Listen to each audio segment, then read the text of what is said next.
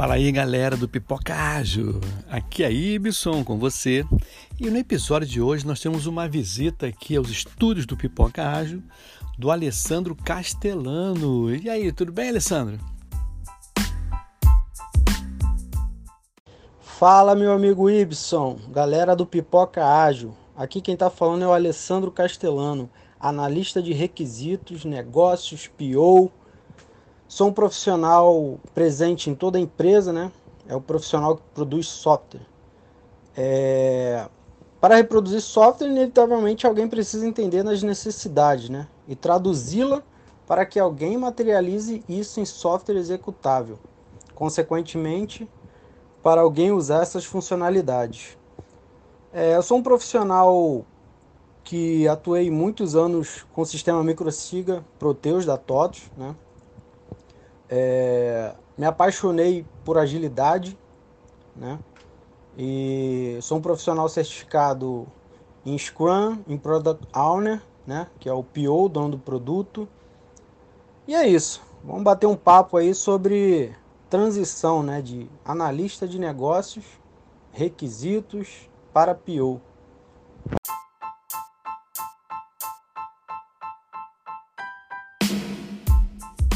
Fala aí, Alessandro, seja bem-vindo aqui aos estúdios do Pipoca Ágil. Bom, o tema do episódio vai ser sobre um dos papéis na metodologia ágil, que é o dono do produto, o PO. E aí, você pode falar sobre, na sua visão, né, o que é o PO? Então, vamos falar o que é o PO, né? O famoso Product Owner, né? O dono do produto. É, o PO ele tem um dos papéis no Scrum, né? É a figura que fica entre o cliente, né, e os stakeholders. E por que não o time de desenvolvimento, né? Colhendo feedback constante sobre o produto ou serviço, né? É, e realizando grooming, né? Grooming é, na verdade, é o ato de preparar uma história de usuário, uma especificação de requisito, né? Ele também é responsável por maximizar né, o valor do produto e resultado do trabalho do time de desenvolvimento, através de métricas né, e ferramentas. Sua função é, é priorizar o backlog do produto, tentar otimizar o máximo de trabalho do time de desenvolvimento e garantir né, a maior clareza possível dos itens que estão no backlog do produto, com o nível necessário para o entendimento. Né?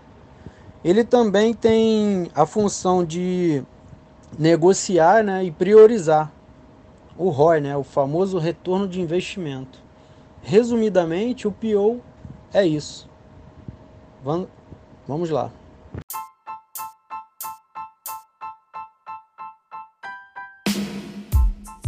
Alessandro, é, boa definição, mas quais são as atribuições de um PO?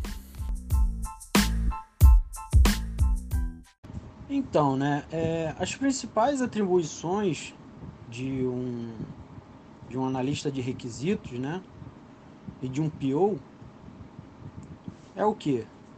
É levantar necessidades do negócio, né, é, traduzir essas necessidades em requisitos priorizar os requisitos, né? planejar as entregas das funcionalidades e requisitos, repassar esses requisitos para um, uma equipe de desenvolvimento e acompanhar o desenvolvimento. Né? Ele também é, valida o software né, entregue para garantir a aderência do escopo aos requisitos.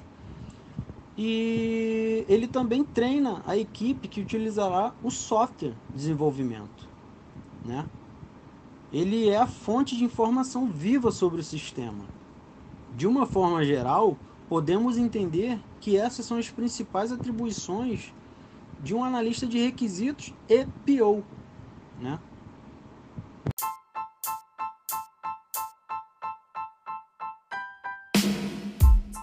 Alessandro, outra perguntinha. O que, que o PO não faz? Ótima pergunta, Iveson. O que o PO não faz? Então, é, o PO ele não diz como o time de desenvolvimento deve trabalhar para desenvolver suas tarefas, né? Como ele vai construir as suas tarefas dentro é, da sprint, né? No caso, a chamada é, tarefas da sprint, né? Pois o time de desenvolvimento é, ele é auto-organizado, né? E possui habilidades necessárias para criar o seu backlog da sprint, né? Que é as suas tarefas. Então, é, o PO ele também não é um, um, garoto ou uma garota de recados, né? Ele não, não, não fica pescando informações e repassando de qualquer forma para o backlog de produto, né? consequentemente para o time de desenvolvimento. Né? É, ele prioriza o valor né, do negócio. Ele não contrata e nem demite funcionários. Então, é, essas são algumas coisas que o PO não deve fazer.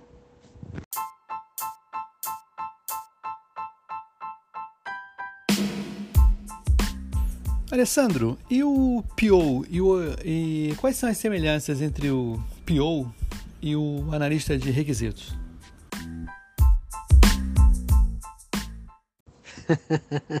Sabia que você me fez essa pergunta. Por isso que eu fiz a, deixei a resposta na pergunta anterior no ar, né? Algumas coisas. Então, vamos lá é, o Product Owner, né, o analista de requisitos, são a mesma coisa? Aí que está o pulo do gato.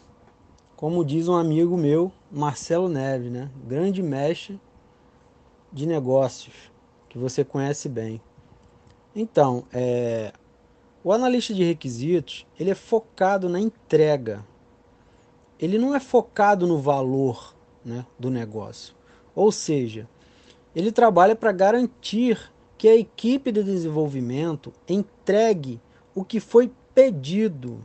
Né? Ele foca no como, sem se preocupar com o valor gerado da entrega. Né? É, que é o foco no o que, necessariamente. Então, assim, é um fator que muda tudo, né? Que, que realmente é, tem essa diferença entre o analista de requisitos e o Product Owner, que é o, o, o Product Owner, ele é focado no valor, né? Ele foca no valor, não na entrega. Ou seja, ele trabalha para garantir que a equipe de desenvolvimento entrega o valor esperado. Né? Ele foca no o que, sem se preocupar com detalhes da entrega. Né? Não foca no como necessariamente. Ele, foca no valor. Então, assim, resumindo, a diferença de um analista de requisitos para um product owner é essa aí, né? O analista de requisitos, ele foca na entrega e o product owner, ele foca no valor do negócio. Mas, né, tudo que um analista de requisitos faz, um product owner também faz ou tem que fazer. Né? Então é um grande mito né? essa questão aí de, de, de analista de negócio e, e, e product owner, né? que é o PO, dono do produto. Muitas pessoas acham que para ser um PO você precisa ter um cargo é, de coordenador, um cargo de, sei lá, gerência. E não é bem assim que funciona. Né? É, você precisa entender do negócio né? e aplicar as técnicas né? para gerir e priorizar o backlog do seu produto. Então não basta é, só a pessoa é, ter um cargo de coordenador, ser um líder, não adianta. Ela tem que priorizar e entender o backlog do produto, né? Senão, fica difícil construir um software, né?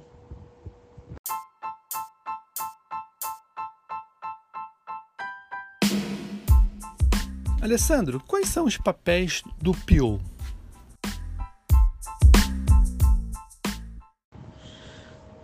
Papéis do PO.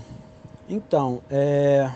falar brevemente um pouquinho sobre os papéis, né? Porque muita gente confunde PO e Scrum Master. É uma ótima pergunta essa. O PO ele, ele representa a figura do que precisa ser feito, né? E priorizado.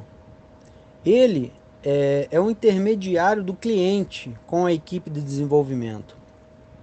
Está preocupado sempre em priorizar o backlog. Né? O Scrum Master é um facilitador do framework Scrum. Ele está preocupado sempre em manter as time boxes, né? como a plane, a daily, a review, a retrospectiva então, assim, ele ajuda a blindar a equipe de desenvolvimento, né? De qualquer problema. Para quê, né?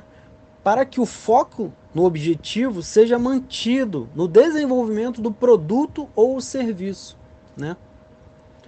Ajuda também os funcionários e as partes interessadas a compreender e tornar aplicável o Scrum e o desenvolvimento do produto, né? que é empírico. Então, assim, ele também ajuda o PO, né? ele ajuda o PO a garantir para que saiba como organizar o backlog do produto. Então, resumidamente, essa é a diferença entre o PO e o Scrum Master.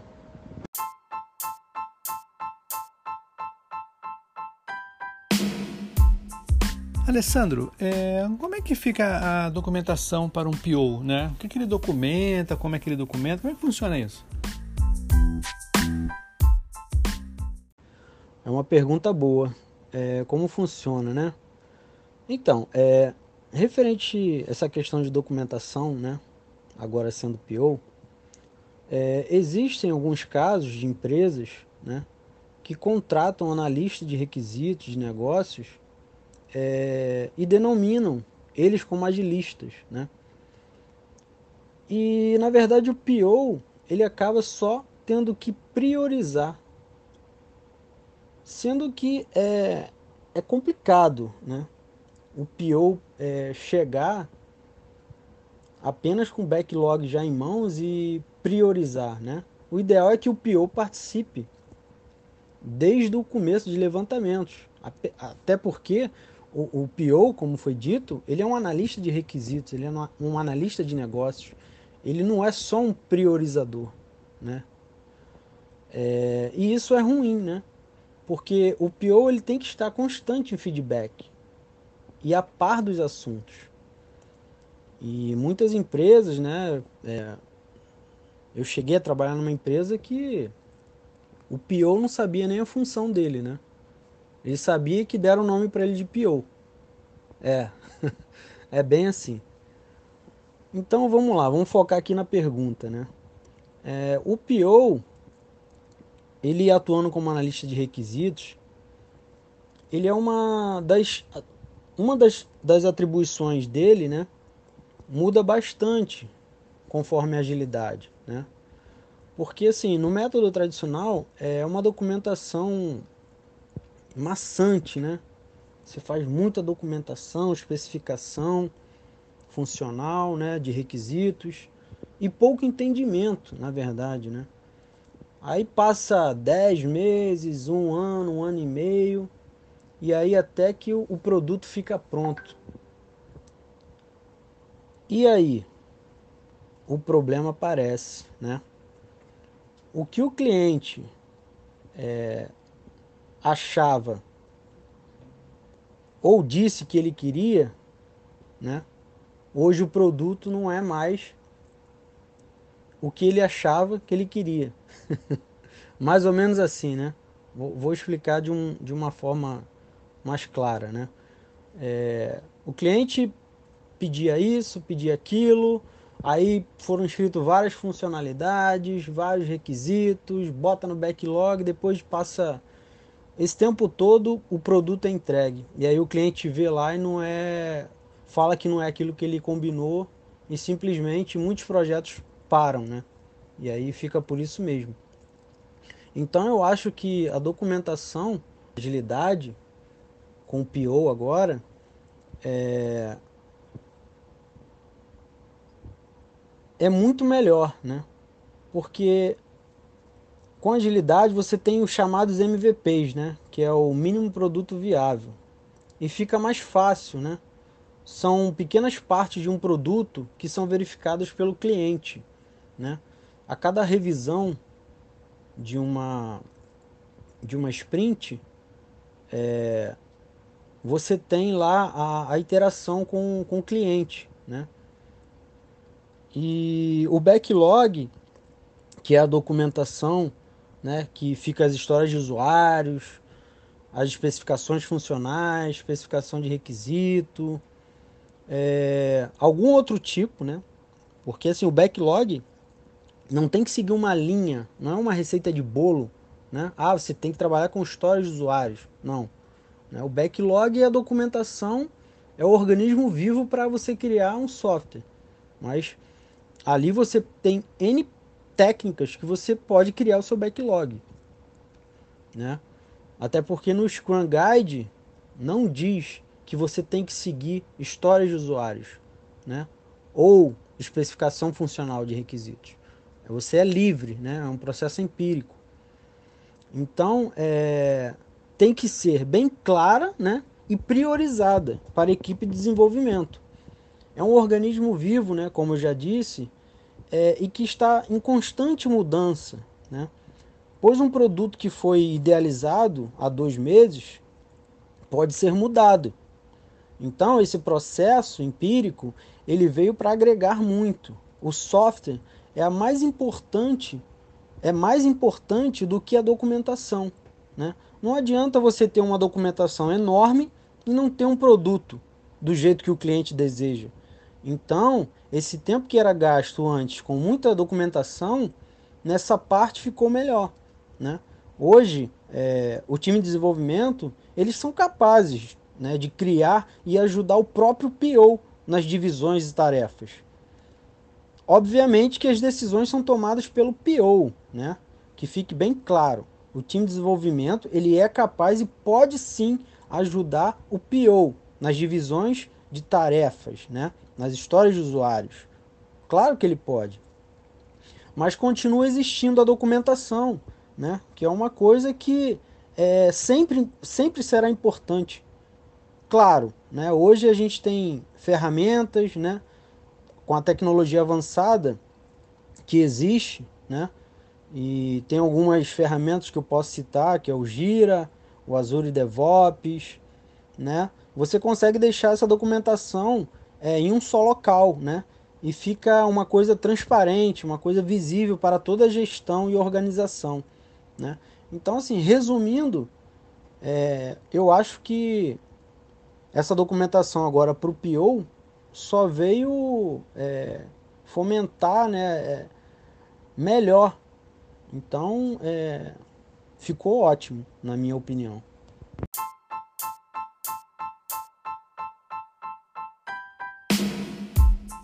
E Alessandro, é, conta pra gente aí como é que você faz para priorizar o seu backlog? Como é que você, que técnica você usa, né, para fazer essa priorização? Então, é, temos N técnicas, né, que você consegue utilizar para priorizar o backlog, né? E uma das técnicas que, que eu uso e que eu indico, né, é a técnica de Moscou, né? que é uma técnica que ela busca alinhamento né, do que é mais importante para clientes e stakeholders. É, e cada, cada vogal, né, ela, ela ajuda a facilitar até a memorização, né? Então, assim, é preciso categorizar as histórias e tarefas do backlog, né? nas seguintes categorias, né? Que é M, né? De deve ter, precisa ter, né? Should, que é deveria ter, né? Could, que é poderia ter, e want, né? Que não tem tanta necessidade de ter no projeto, né? o must, ele contém tudo que um release precisa ter, né? Todos os itens críticos. Caso algum item falte, é, a release pode ser considerada um fracasso, né? O should, né? Should have, que é o deveria ter. Aqui é, vão os itens que são os mais importantes, né? Mas não são críticos, né? Ao contrário do must.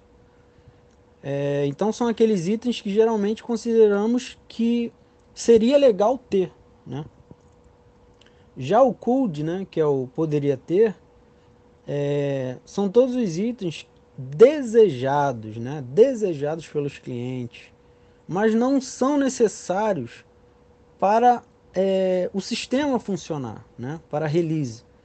Geralmente são pequenos incrementos e de baixo custo, né? E por fim, o want, né?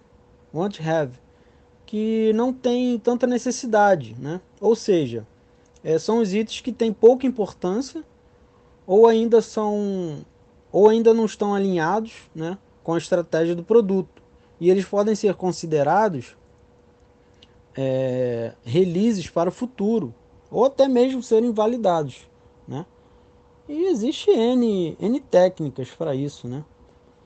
É, concluindo, sei que manter um backlog, um backlog de produto atualizado é, ele reflete nas necessidades do negócio e dos clientes que é trabalho e é trabalhoso demais, né? Em contrapartida, é, ter aumenta as chances de sucesso, né? E tem como propósito mitigar também é, as chances de pivotar, né? A sprint ou até mesmo projeto além de deixar é, todo o time e stakeholder ciente do produto, do estado do produto. Né? Eu creio que é, o uso de algumas dessas, dessas técnicas vai ajudar muito nesta tarefa bastante árdua, né? que é você priorizar um backlog. Então, é, essa é uma das técnicas que eu gosto muito de usar e que eu super indico.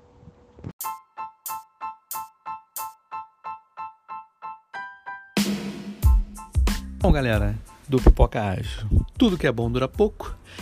Então, estamos chegando no final do, desse maravilhoso episódio, né? Eu quero agradecer a presença do Alessandro nos estúdios do Pipoca Ágil. E, Alessandro, o microfone é todo seu para as considerações finais, tá legal, meu camarada? Muito obrigado. Opa! Chegou o fim, né? É uma pena. Mas, é, meu amigo, eu queria de coração agradecer né, a você pelo esse convite, essa oportunidade de mais uma vez é, estar falando com você, né? E pela primeira vez estar tá participando do Pipoca Ágil, né? Que é um canal que está bombando aí. E é um trabalho fantástico né, que você vem fazendo.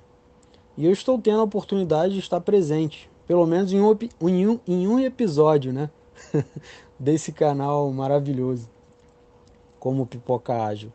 É, eu queria agradecer também é, todos os, os ouvintes aí do, do canal, né? Que é, se interessaram e que apoiaram a gente aí, né?